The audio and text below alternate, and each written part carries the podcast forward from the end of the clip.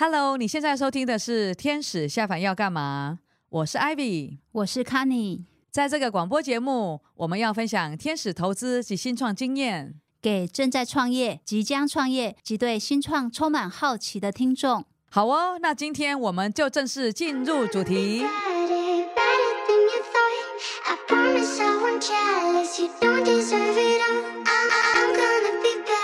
我们今天邀请的来宾是我们的一位老朋友哦、oh,，OK，对、嗯，而且呢，他现在所属的公司呢，也是生技界里面非常夯的一家公司。对，最近新闻很多，是，对，所以我们要来欢迎我们今天的特别来宾 Kevin，他是领养生技共同创办人跟董事柯开德。哎，大家好，我是 Kevin。啊、呃，我是领养生技的共同创办人，也是现任董事。很开心，Kevin 今天一起来上 Podcast 的节目。呃，Kevin 这样就是因为最近的这个媒体嘛，很夯，一直提到贵公司，对吧？所以呢，呃，你可以先呃从你自己本身先介绍一下你自己，让大家知道一下你的 background 吗？呃，OK，呃，我本身的呃学的是这个制药，哈，所以我是那个台大医学院的药学研究所。哦，听起来是本科系啊，是是是。当然，我同时也是。呃，正大的 EMBA 是，所以跟跟这个各位的学经历类似。但如果你的你所学的是跟药学有关的，但是就我们所知道，你待在创投业非常长的时间。对，我其实啊，一定要讲一件事。我刚开始认识柯开德的时候，因为那时候呢，嗯、我之前不是提过嘛，修何老师的课，对吧？嗯。那老师呢就出了一个功课哦，他就说。哦，那你们呢？想要了解这个投资行业，就要先去了解一下这个投资者在想什么。所以老师那时候就讲说，你们有一个功课，就要去访问这个创投业的人。其实那时候我我家的楼下有一个新搬的邻居，他其实是个创投。然后呢，我本来想说，哎，是趁机去一个 敲敲门，然后 认识一下邻居。后来选学个拍谁？我想说，哎，有一个同学，他就是创投业的总经理。所以呢，我那时候就想说，哎，来访问一下柯开德。所以我的功课真的是去访问柯开德。所以那时候我就觉得，他就哇，好威啊！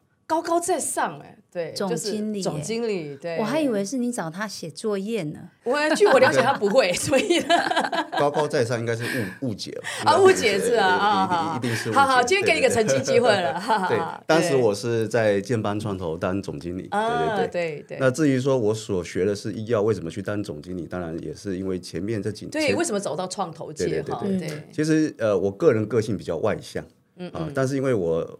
我的学历的关系，我在研究所毕业的时候，我就是没有考虑太多，嗯嗯，我就直接去了药厂。嗯嗯，我去了一家。你研究所是念什么？就是做这个都是一样药学的药学研究所哈，就是做制药的，应该是更 focus 点来讲，就是做新药开发。嗯嗯，那是二三十年前的事情嘛，哈，所以各位要知道，二三十年前台湾所谓新药开发其实都是皮毛了哈，嗯嗯，没有什么新药开发的环境跟公司存在了，所以我在药厂。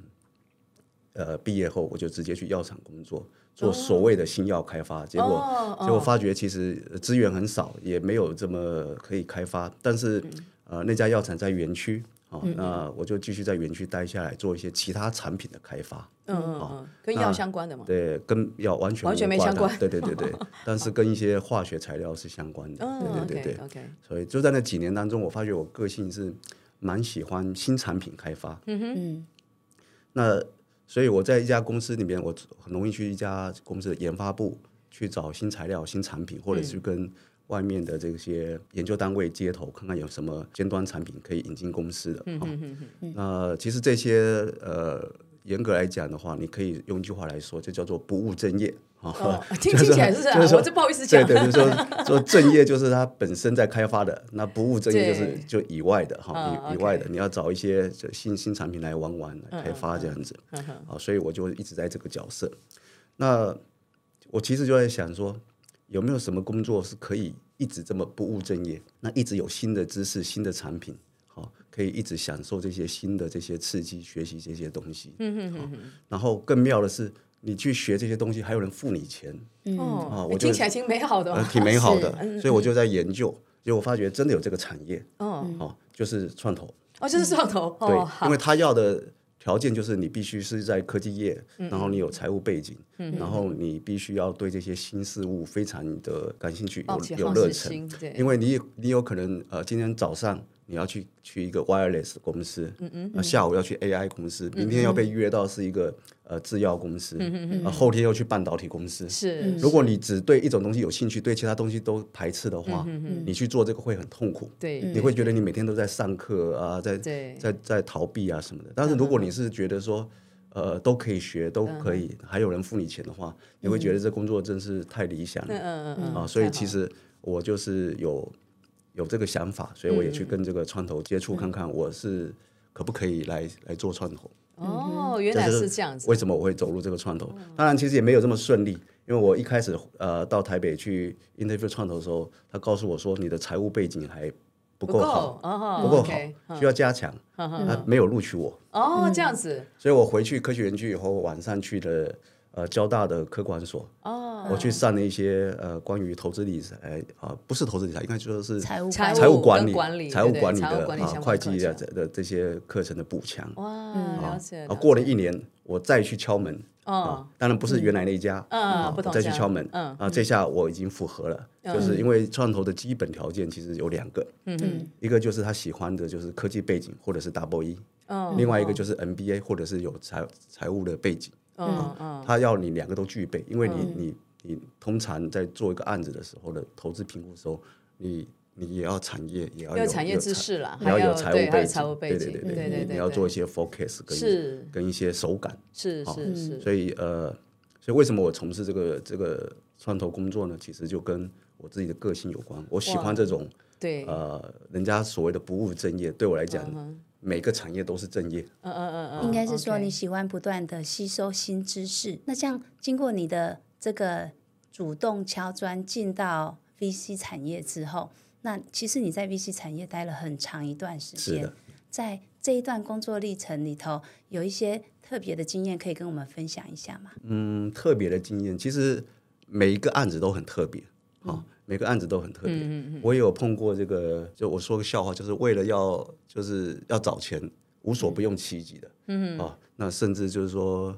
呃，场外跪下来请 你，你你讲真的讲假的？真的跪求，他真的跪求哦，跪求说就是说，如果这个你投资了我啊，怎么样怎么样，我以为这是江湖传说哎，是是是是这种都有，但是你还是要本持本业，就是说你你你到底这个案子是值不值得投资？当然当然当然，它的产业本性什么的，你还是必须对股东呃对你的那个投资者对，所以有时候这样子反而适得其反。你其实我认为一个创业家他在在在这个。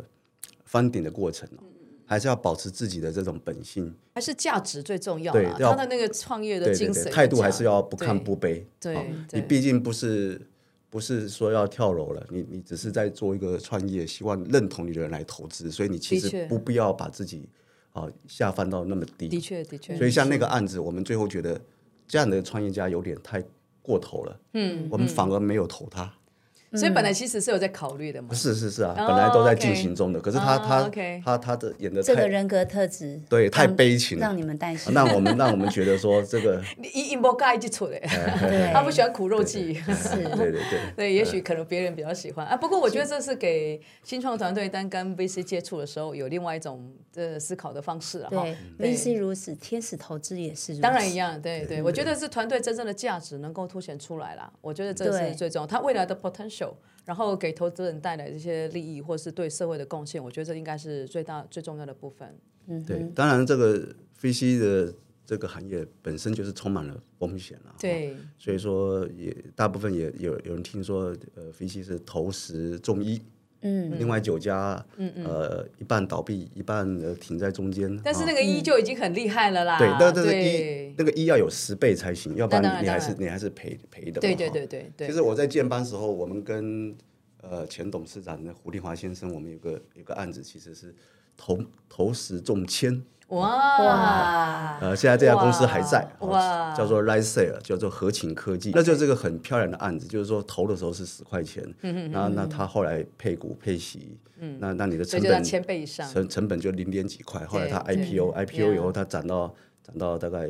一百多，但是你的成本是零点多，所以你几几乎是九百倍这样子。Perfect，真的很棒，对，真的很。哎，你看一看，你喜欢的这个行业对吧？好像已经待久之后就是一个舒适圈，因为你喜欢吸收新知识。然后那后来为什么从一个已经很熟悉，然后你喜欢的工作，然后竟然跳到产业里面来了，所以这跟你所学是相关了哈。所以这个就是，哎、嗯，为什么你会选择领养，开始了这个、呃、这个事业？对，当然这也是一个很长的 story 啊，哈，就是说哈，我在分析的这个投资过程中，无可避免就是什么案子都要看嘛，是，啊，就是说，虽然我所学背景是这个生物制药哈，嗯，但是半导体或者无线通讯，嗯，甚至 AI，嗯，这些都是。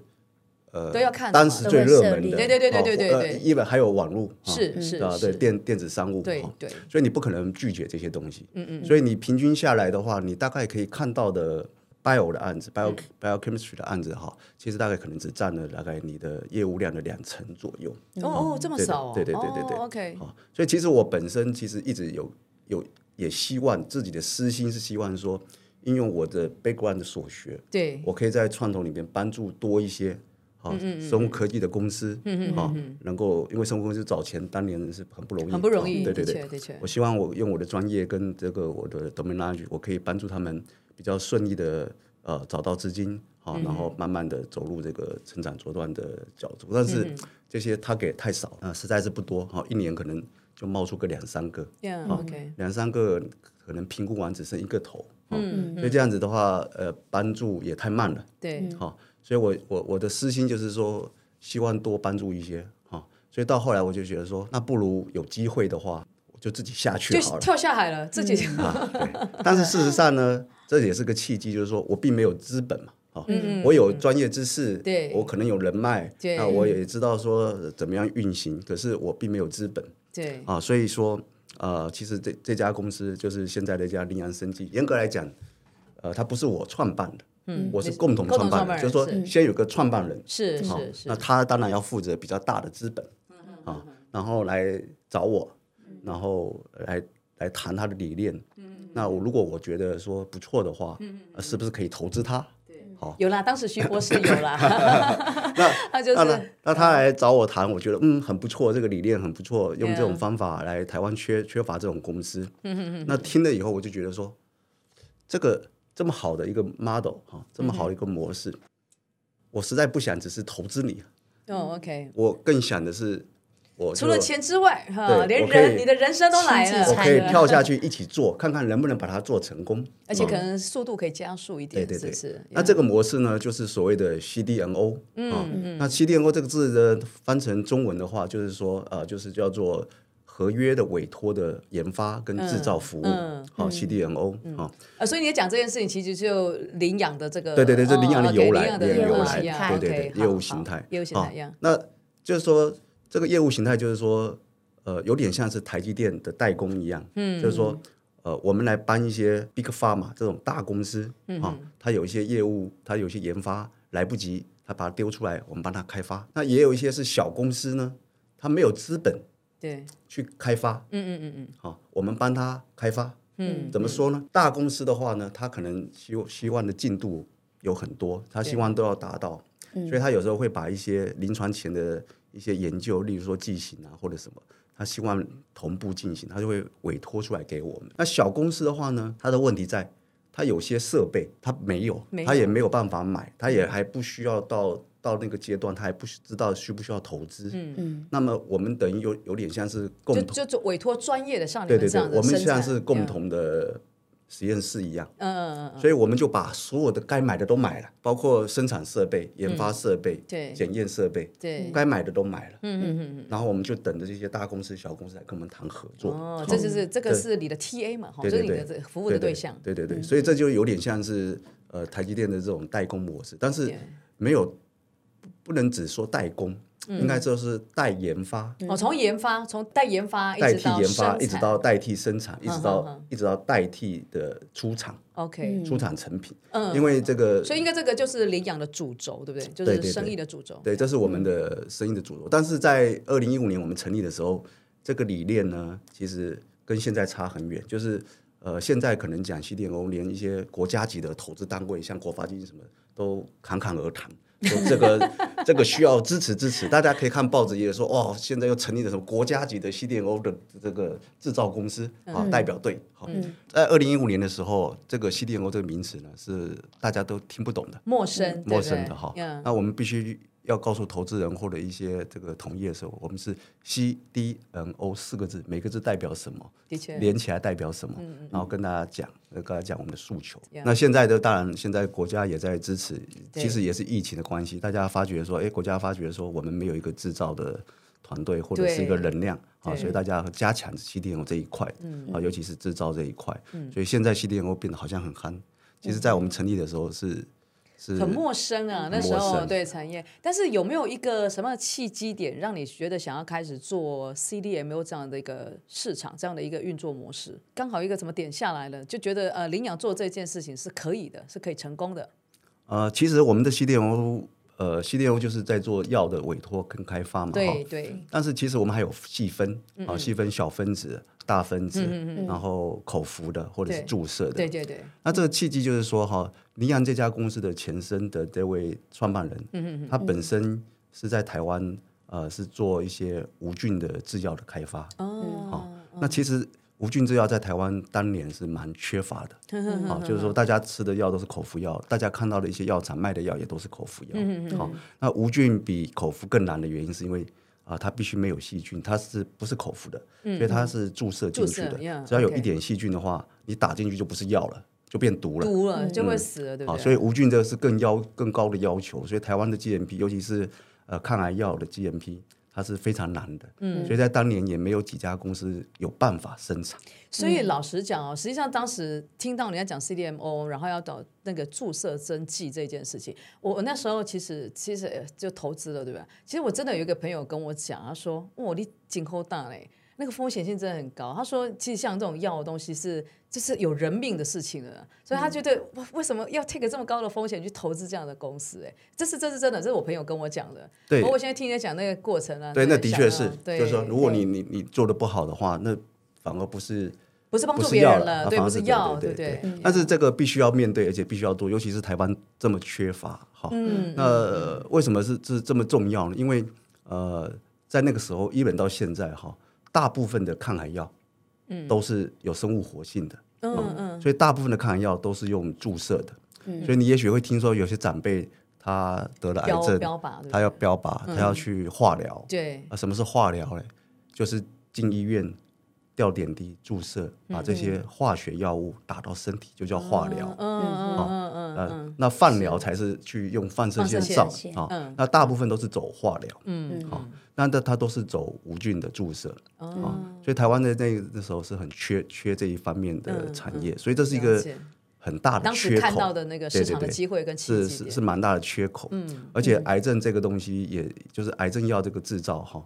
也是必须要投入的。各位也知道，有个企业家，他的这个、哦、这个妻子那时候给医学单位，对对对，他也捐。那那他的契机也是因为那个家人的关系，家人得到癌症，然后已经太晚了，他来不及的。嗯嗯嗯。所以其实我们做这个投资，或者说来这个创业，也是这样的想法，嗯、就是说，呃，现在还是太多人得癌症，但是能够治疗的药还是太少，太少。嗯、所以如果我们能够把投资在山西电子半导体的钱的百分之一早点拿出来投在制药或者是抗癌药的产业，嗯、那或许有些抗癌药可以提早五年被开发出来，嗯、那这五年就可以有很多亲人就得以免，存活率可能比较高。对对，所以我觉得这个是呃大家都要想的，就是说除了在这个快速的求财的这个社会里面以外，嗯嗯、有些事情是要早点做。而且是一定要做啊！这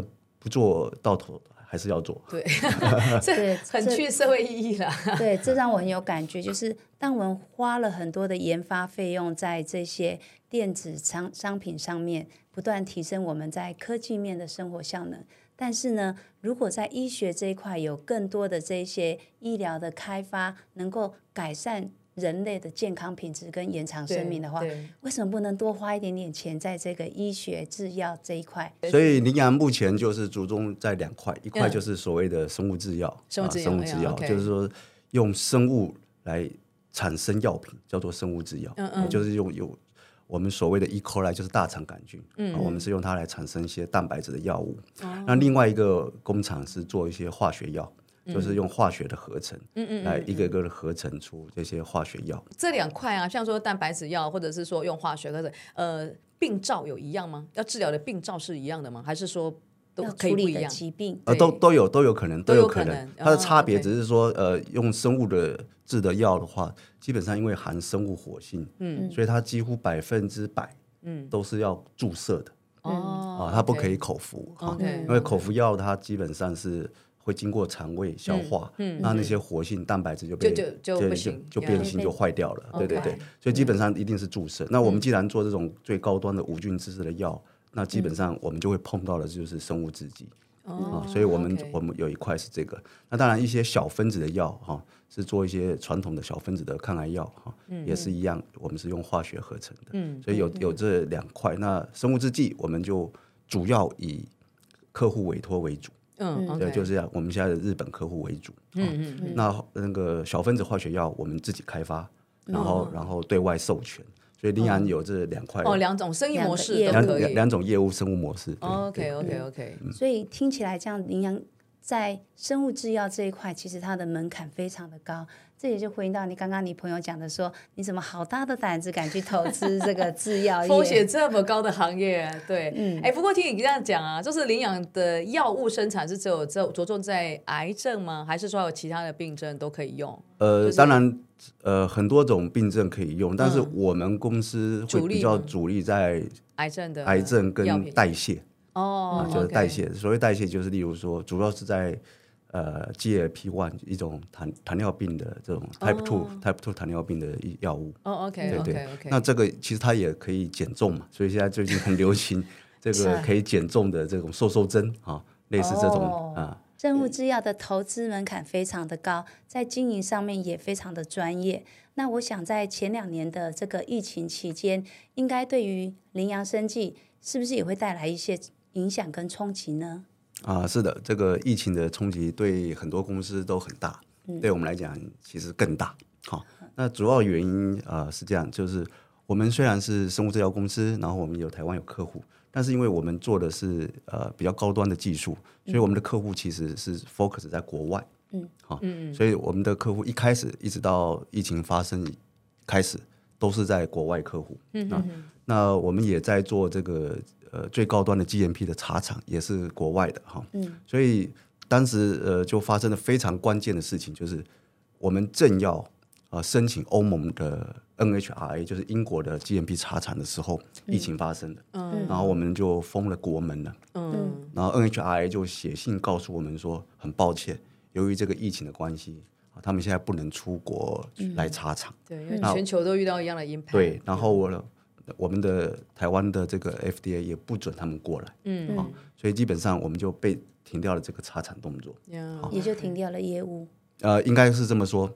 停掉茶产不一定可以停掉完全的业务，嗯，但是把国门封了就可以真的把业务停掉了。是，所以我们虽然 GMP 没有来查，但是我们还是继续跟日本、跟这个国外做生意。所以他们不能出境，我们这边不准入境的结果，不只只是这个卫生主管单位不能过来，了解，是连带的接下来后面我们的日本客户他也不能飞过来。嗯，然后呢，需要有些公司他不需要 GMP，但是他需要查厂。他必须要查我们工厂，嗯嗯、查过以后才会回去放行的。嗯、他们也不能过来，嗯、所以我们几乎两年，整整两年，我们的国际的业务全部停掉。哦、也就是说，我们的百分之九十的业务都停掉。所以这对我们来讲的话，立刻陷入这个很大的一个资金缺口。我们那时候期待说，哎，疫情的关系，其实。是是危机，也可能是转机。其实他们有能力去做这这个疫苗的针剂的。对，所以是危机也是转机。所以我们在这个呃疫情期间，我们先做一个转型，就是说，我们先因应为了要存活下来，嗯嗯，我们就先把国际客户这边的单子暂停，嗯嗯，我们就开始去开发台湾的客户。好，所以我们台湾客户本来只有百分之十的，我们在那个时间我们就尽量去开发，几乎能找的都找过了。嗯，好，所以我们大概有把它成长到百分之三十是台湾的。嗯，好，但是那另外的百分之七十还是 pending 的。嗯，当然我们也增强了我们这些包括疫苗的服务能力。嗯嗯嗯。所以事实上有端必心呐，现现在都过去可以说了哈，就是说事实上我们其实是入选了这个疫苗的生产的。这个代工合格的代工的公公司哈。嗯那就是说，我们当时有两大阵营嘛，各位也知道，一个是高端，一个是联雅嘛。嗯那高端有高端的找的合作厂商那我们也跟联雅是合作的厂商。对对对对对。那我们也都 ready 好，万事俱备。嗯嗯啊，只欠 EUA，就是紧急使用哈。那当然各位也都知道，后面的发展就是呃 EUA 并没有过哈所以我们的我们 ready 好的这个这个产能跟这个所有的这个订单也就落空了，哦，就再次的冲击了我们。的确，对，就是说说被疫情冲击到以后呢，我们也因为疫情而产生新的订单，对但是又再次的被这个疫情也被冲击到哇，塞，那你们是怎么活下来的啊？就求爷求爷爷告奶奶，到处路上去求钱啊。呃，说真的，我们我许多挑战，对有许多挑战，不仅是这个，而且我们有个理念，就是说这些天灾人祸都不是员工的错，员工做的好好的，嗯嗯，努力的在他的岗位上，是。所以我跟董事长，我们有个信念，就是我们再怎么撑，要保住员工的饭碗。我们也不会裁员，哇，所以除非员工自己觉得他想走对。所以我们都没有进行任何裁员，哇。我们就是撑住。你要待，你愿意做，嗯我们就尽量去筹钱、借钱啊，嗯。能做的我们都做了。维持公司营运下去。，好令人感动哦！真的是企业家了，真是企业家。是，不过经过这一段过程之后，公司也很顺利的到呃，目前还是存活下来了。对，我们是少数呃存活下来的 CDMO，除了 我是说未上市的 CDMO，Yeah, 因为有些上市的它对对对对资源比较丰它可以富从。对那我们未上市嘛，哎，讲到这个，来讲一下那个目前最夯的讯息吧。怎么跟那个北极星的合作缘由啊？其实也没有什么特别的合作缘由了哈，嗯就是嗯其实北极星也是一家新药开发公司，对，哦，它也是需要 CDMO，嗯嗯哦，那呃，它也是在评估它的新药快要到可以拿到药证了，嗯，所以它需要一些合作伙伴，嗯那我们也只是它其中一家合作伙伴，哦，对对对。但是当然就是说，他也想做 CDMO，就是除了他要委托 CDMO，他也想自己做 CDMO，那他也有决心的，已经在在呃宜兰找了一块地啊，准备要做。啊。OK 那当然他在找我们的过程中呢，我们就跟他说，与其 你再花二十亿啊去做一个新的 CDMO。工厂还不一定 GMP 会过，因为我们都经过这些事情嘛，哈、对对对，对时间还要很长。人也要找个一两百个人，对。哦那这个时时间还这么长，嗯，那不如你就推荐他找娶你们是吧？呃，不如投资在我们身上 哈、来做。那么当然，他们如果只是为了 CDMO，他们也不尽然需要做这种投资哈、那但是他也看到我们有一个不错的产品，就是我刚刚提到的这个减肥针嘛哈，瘦瘦瘦针那个产品。当然，我们也目的也不是为了减肥啦，我们是为了开发糖尿病的药，只是说现在因为呃，就是有有第二种应用，哦，所以它的价值就更高了。嗯嗯嗯但是我们毕竟经过这样子的大风大浪，我们并没有资本把这个好产品把它量产商业化，因为那又又是一个几亿的投资，是好哦那我们也没有把握说可以靠自己的力量再筹到这笔钱，嗯所以呃，在一个男有情妹有意的情况下，哈、哦那我们就说那不如促成了对对两家企那业的合那作。如果你来，可以把这个好的产品放大，嗯嗯，然后呢，我们也可以继续做我们的 CDMO，嗯嗯嗯，那也符合对方的利益，就是说，嗯嗯，他本来要做 CDMO 的，对，那就在我们身上直接做 CDMO，嗯嗯，哦，那加上新产品，他也很有兴趣，嗯嗯，哦，所以呃，其实之前那个《金周刊》就有一篇专访。是林宏文的专访，他就写的蛮好的，他就提到说，台湾其实有这种困境或者有这种状况的公司蛮多的，有的公司是有钱，嗯，还没产品，嗯嗯嗯嗯，有的公司没钱有产品，对，嗯。那大家何必在那边各自做自各自的，然后再做几年也是原地打转，为什么不放下一些矜持，大家把它合作起来，对。让产品让团队可以继续走下去，发扬光大，对，好。，win win win 啊，对对那这样子的话，大家就呃该收的就收一收，对该合的就合一合，好，不要在这边一直这个烧烧资源。重新再来一次。对对对，其实台湾目前的状况，呃，有几百家生物科技公司，嗯，的确存在的这种现象。哦，有某一个生态是这样子，对对对，甚至我认为说，有一些上市的生技公司，它就有一些社会责任，应该要去做这些事情。OK，啊，就是说去整并整并一下，一起去打国际市场。嗯嗯，而不是说每一家公司都只想玩自己的。啊，因为台湾是很小的市场。嗯，那么台湾的这些生技公司也都是很小的生技公司。嗯嗯嗯。好，那这些在国际的这种能见度太低了。比较不要不要说什么论产能、论产品，都都没有什么能见度。嗯嗯嗯。所以不如在这个台湾的这个国内先整合、合并，以后规模稍微大，规模变大一点，资源也多，对吧？国际的 Big Pharma 动动辄都是我们的百倍以上的这这个规模，触角会比较广。对对对。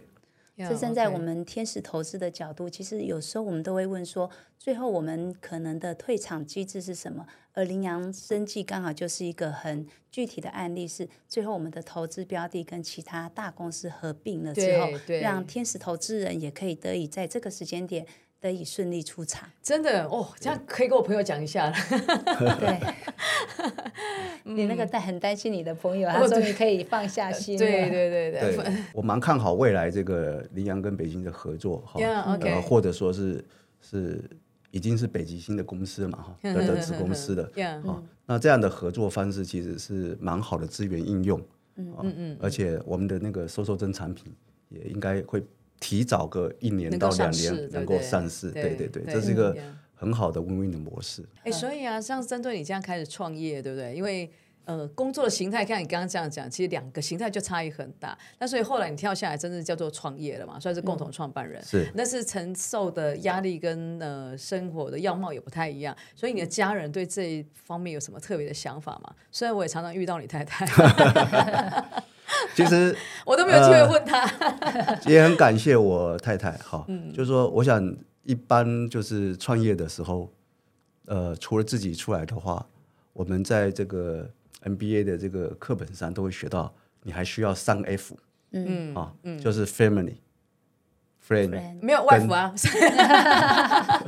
，family。啊，family，OK，friend，还有什么？foolish，always fool fool and fools，对对对，好。那我就很感谢这这这这三组力量哈，对对对，但是呃，其实我太太是很支持的，所以我才有机会就是去走下去创业。哦，OK，非常好。那其实呃，我的原生家庭反而其实是比较担心的，这也无可厚非啊，因为你本来在一个收入很好、很稳定、拜赛啊，就是对高高在上，就是说 就每天决定发谁发给谁几千万，嗯，突然有一天。你为了几百万在一边求爷爷告奶奶，然后在在门口等人家啊，的这个完全的反过来，嗯，好，而且你自己也要先投入嘛，对对，所以这个这个父母总是会担心，懂，理解理解。对，那但是当然我太太也了解我的个性，嗯，总总是觉得希望我是母羊座的，哦，所以我比较喜欢牡羊座是怎样？牡羊座就横冲直撞，哦，横冲直撞，有冲劲，哦，有有冲劲，总是希望说有有点理想的话，总是摆在心里，总是说。不试试看怎么知道？哦，总是想说去闯一闯这样子。Okay、所以，但是如果在这个这种很 critical 的时候，如果有人表示很反对的话，嗯、尤其就是说家人的话，有家人你亲近你会退却，你会退却。哦、但是就是说，你就是需要一个支持的力量，只要有一个一一番做支持，嗯、你就找到了可以去。往往下继续走的动力的，不要说动力，说理由吧。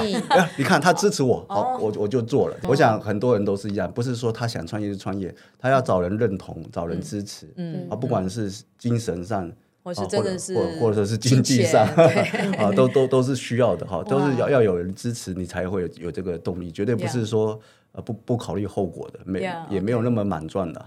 但是他我不知道，他他可能不知道，那他有透过爆料一下，对，有爆料一下，就是今天在网络上直接公开，那他还说他去工作以后很忙，就没时间缠着我，哦，他比较自由。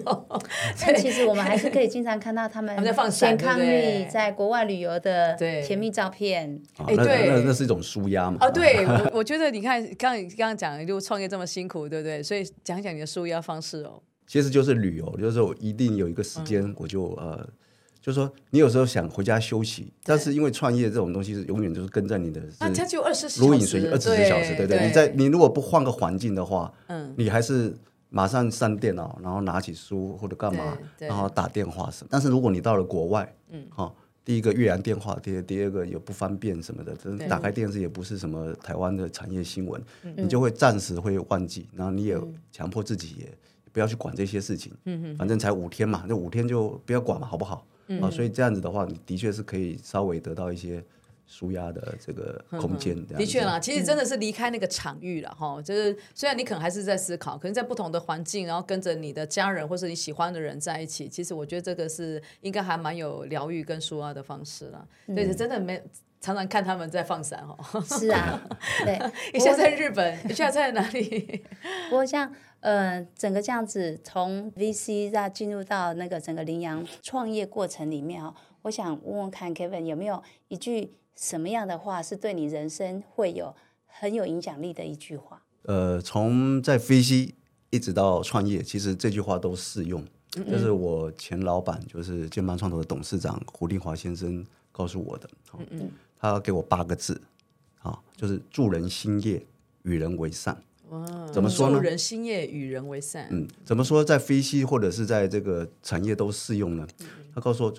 我们常常觉得说，哦，投资好像是必须以这个科学数字要 return 多少，人不能投这样子。嗯嗯嗯、其实除了这一次这一点以外，还有一个层次，就是说你在投他的时候要有一个心，就是要有一个助人兴业的心，就是说你在帮他。嗯嗯。好，就像你你们这个台安杰的天使投资一样，为什么你叫说为什么是投资前面要加个天使呢？嗯，因为你对他们来讲就是天使啊。对。因为人家没有要投资资。就你是天使，你才会来投他，啊，嗯嗯嗯，所以你是助人兴业，嗯嗯，好，那助人兴业的随时你要有个心，就是说，呃，你投了他以后呢，他有很多困难，嗯，不是他愿意面对的，对，啊，不不不是他希望跑出来的，对，这时候呢，你也要跟他设身处地，就是与人为善，嗯，好，希望就是说秉持一个善念，就是帮助他一起过难关，嗯，好，如果能做到这样子的话呢，那老板说啊，我老板鼓励我说。做到这样的话呢，那么你就会有一些额外的报酬。Oh, 就是说我们在投的时候，不要想只想着要有多少投资的回报。嗯嗯嗯。但是你真的用这种信念去去帮助人哈、哦，去这个与人为善的话，嗯、那就会有一些该你的东西。好，也许是超额利润，嗯嗯，也许是其他的一些友情或者是一些实质的一些帮助会回到你身上。哦，OK。所以我我是觉得很受用，就是。呃，从投资一直到创业，嗯嗯都是这样。我也是秉持这个理念，哦、我就尽量做，嗯、我也尽量与人为善。我相信终究最后都会回到这边的。嗯、就像我们从来不裁员，我们坚持，嗯嗯嗯嗯，一定会有一天这些人都由其所用。嗯，所以呃，到现在北极星。诟病我们，他也看上我们有这么完整的人才库。你像你们不裁员是只有在 pandemic 的时间，还是说你们公司的 policy 就是这样？我们基本上都是这样子。哦，OK。我们的人从五个人创业开始，变二十个人，变九十个人，就是员工自己要对对，就一直成长。但是我们会控制，就是说我们到了一百六十人以后，我们我们的规模都够了，我们就没有再。在就稍微对对对，我们就控制在一百六十个人上下。但是我们的不裁员，就是说碰到这么多障碍，碰到这么多的资金缺口，我们尽量以维持这样的一个一百六十个家庭的生计为主的资金需求去去筹资。我们没有想过要大幅裁员，然后来简单行事。那所以呃，到后来我们与人为善的结果就是说，呃呃。投资对象也是看上我们有这么完整的人才，OK，人才库。我听 Kevin 讲到现在，我觉得我们现在是满室的这个天使在飞。是啊，可是而且呢，这个与这个无形的力量，我就想要刚刚另外有一个千倍回收，所以不但是天使，可能连金币都在飞啦。不过不过我老实讲啊，就是说，呃，虽然 Kevin 我们是老朋友对吧？不过那个 VC 的阶段，后来我们也认识非常多 VC 的朋友。不过 Actually，我觉得呃，好像我感觉 VC 呃，尤其是团队回馈进来的，好像跟你现在所讲出来的 VC 给我的概念不太一样。大部分的话还是很着重在财务资财务的这个 return 上面，对实际的经营绩效对。对，所以今天这个话有让我觉得，嗯，原来不太一样。我想有一些 VC 的年轻的一些 AO 有有一些压力，表现的压力，了解了解啊，对，他会希望在很短的时间。有一些表现，有一些 return，那有些 recur 这样子。嗯，但是如果是有个心态，例如说像我做了十几二十年嘛，对对对，那你就会慢慢觉得说，其实哈，有些东西啊，钱四只脚，你两只脚，人两只脚，你是追不到的哈。但是你如果做出这些好好的事情哈，就是助人兴业、与人为善的这种信念，其实他是自己会跑来找你的。OK，好。所以就算是以 return 的方法，的的方向去看的话，嗯，也是一个方法，也是一个方法，也是一个方法，对对对。但是但是就是说，呃，钱归钱，人归人，就是说，基本上呢，如果说。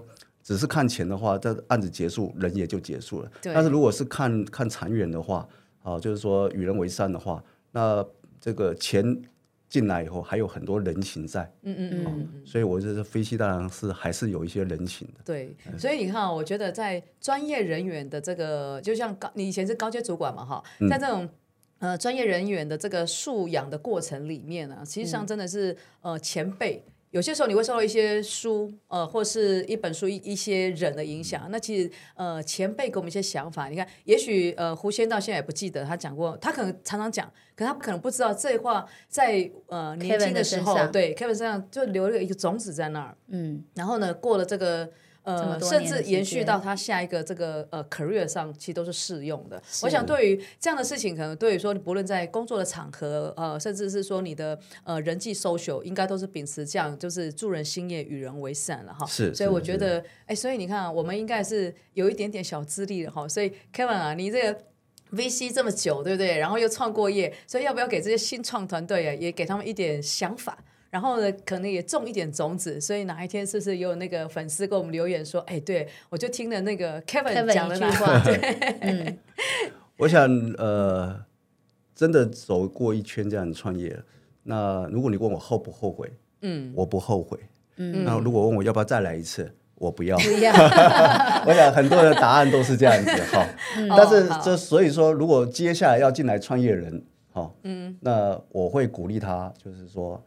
你如果真的想做，嗯，你就做吧，嗯、因为就是年轻也只有一次，好、嗯，你越大越不敢做，嗯、所以如果你有这个念头，你就去做，嗯，啊，不要怕，就去做，好，那只要在自己可以承受的失败范围之内，好，不会倾家荡产，嗯，啊，你能做的你就去做，OK，但是这是鼓励的话，嗯嗯，但是我又要收回一些话的，就是说，又要要把它把它。踩刹车就是说，但是，嗯在你去做的时候，千万不要是一个人，要有一个 team，要有个 team，要有个 team。好，尤其像这些科技业的人，他们常常是带有技术，对，觉得这个技术可以带给世界更美好，是，然后他们就有理想性的去做，而且必须要有理想。当然，OK。那呃，很多的创业家跟我们说，跟我说，他说，你觉得我太乐观，因为我没有悲观的权利。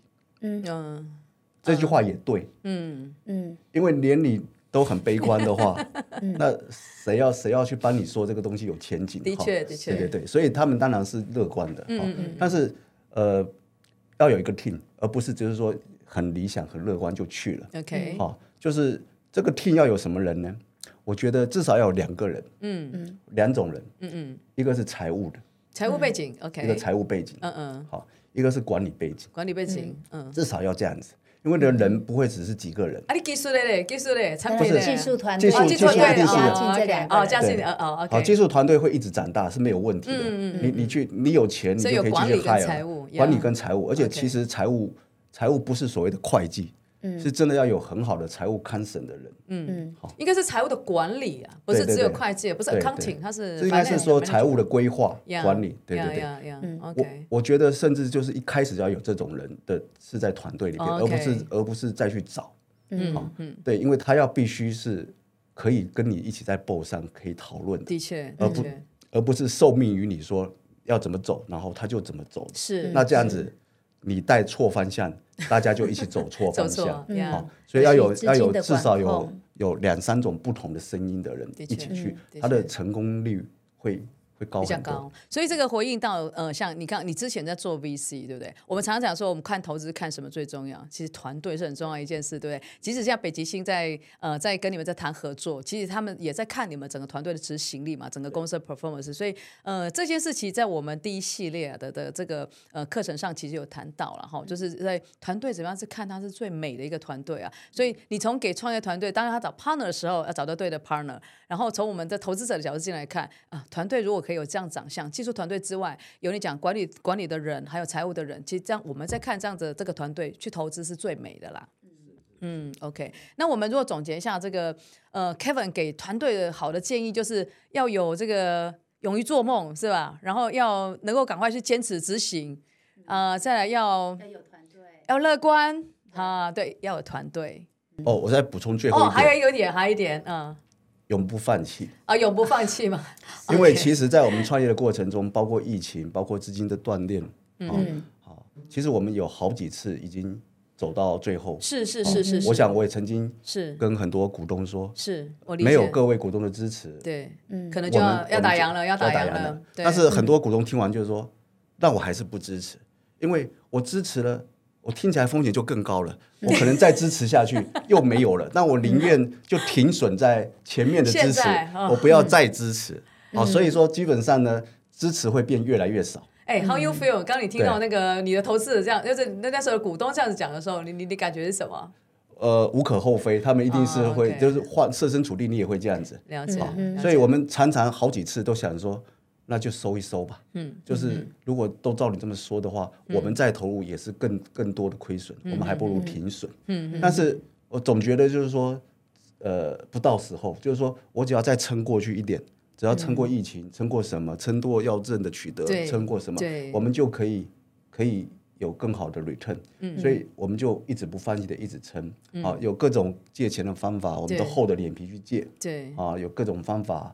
我们我我们有有有去借，然后甚至员工员工也很有向心力，因为我们不裁员，所以我们最后一次的增资是所有的员工自己拿钱出来，出来等于是拿自己的薪水出来增资。OK，、嗯、好，那我们能够走到今天，哈，其实有一家同业哈在南部，最后也也是因为疫情就收起来了。嗯嗯，所以我们能够走到今天，我们算是幸运的，当然也是因为我们。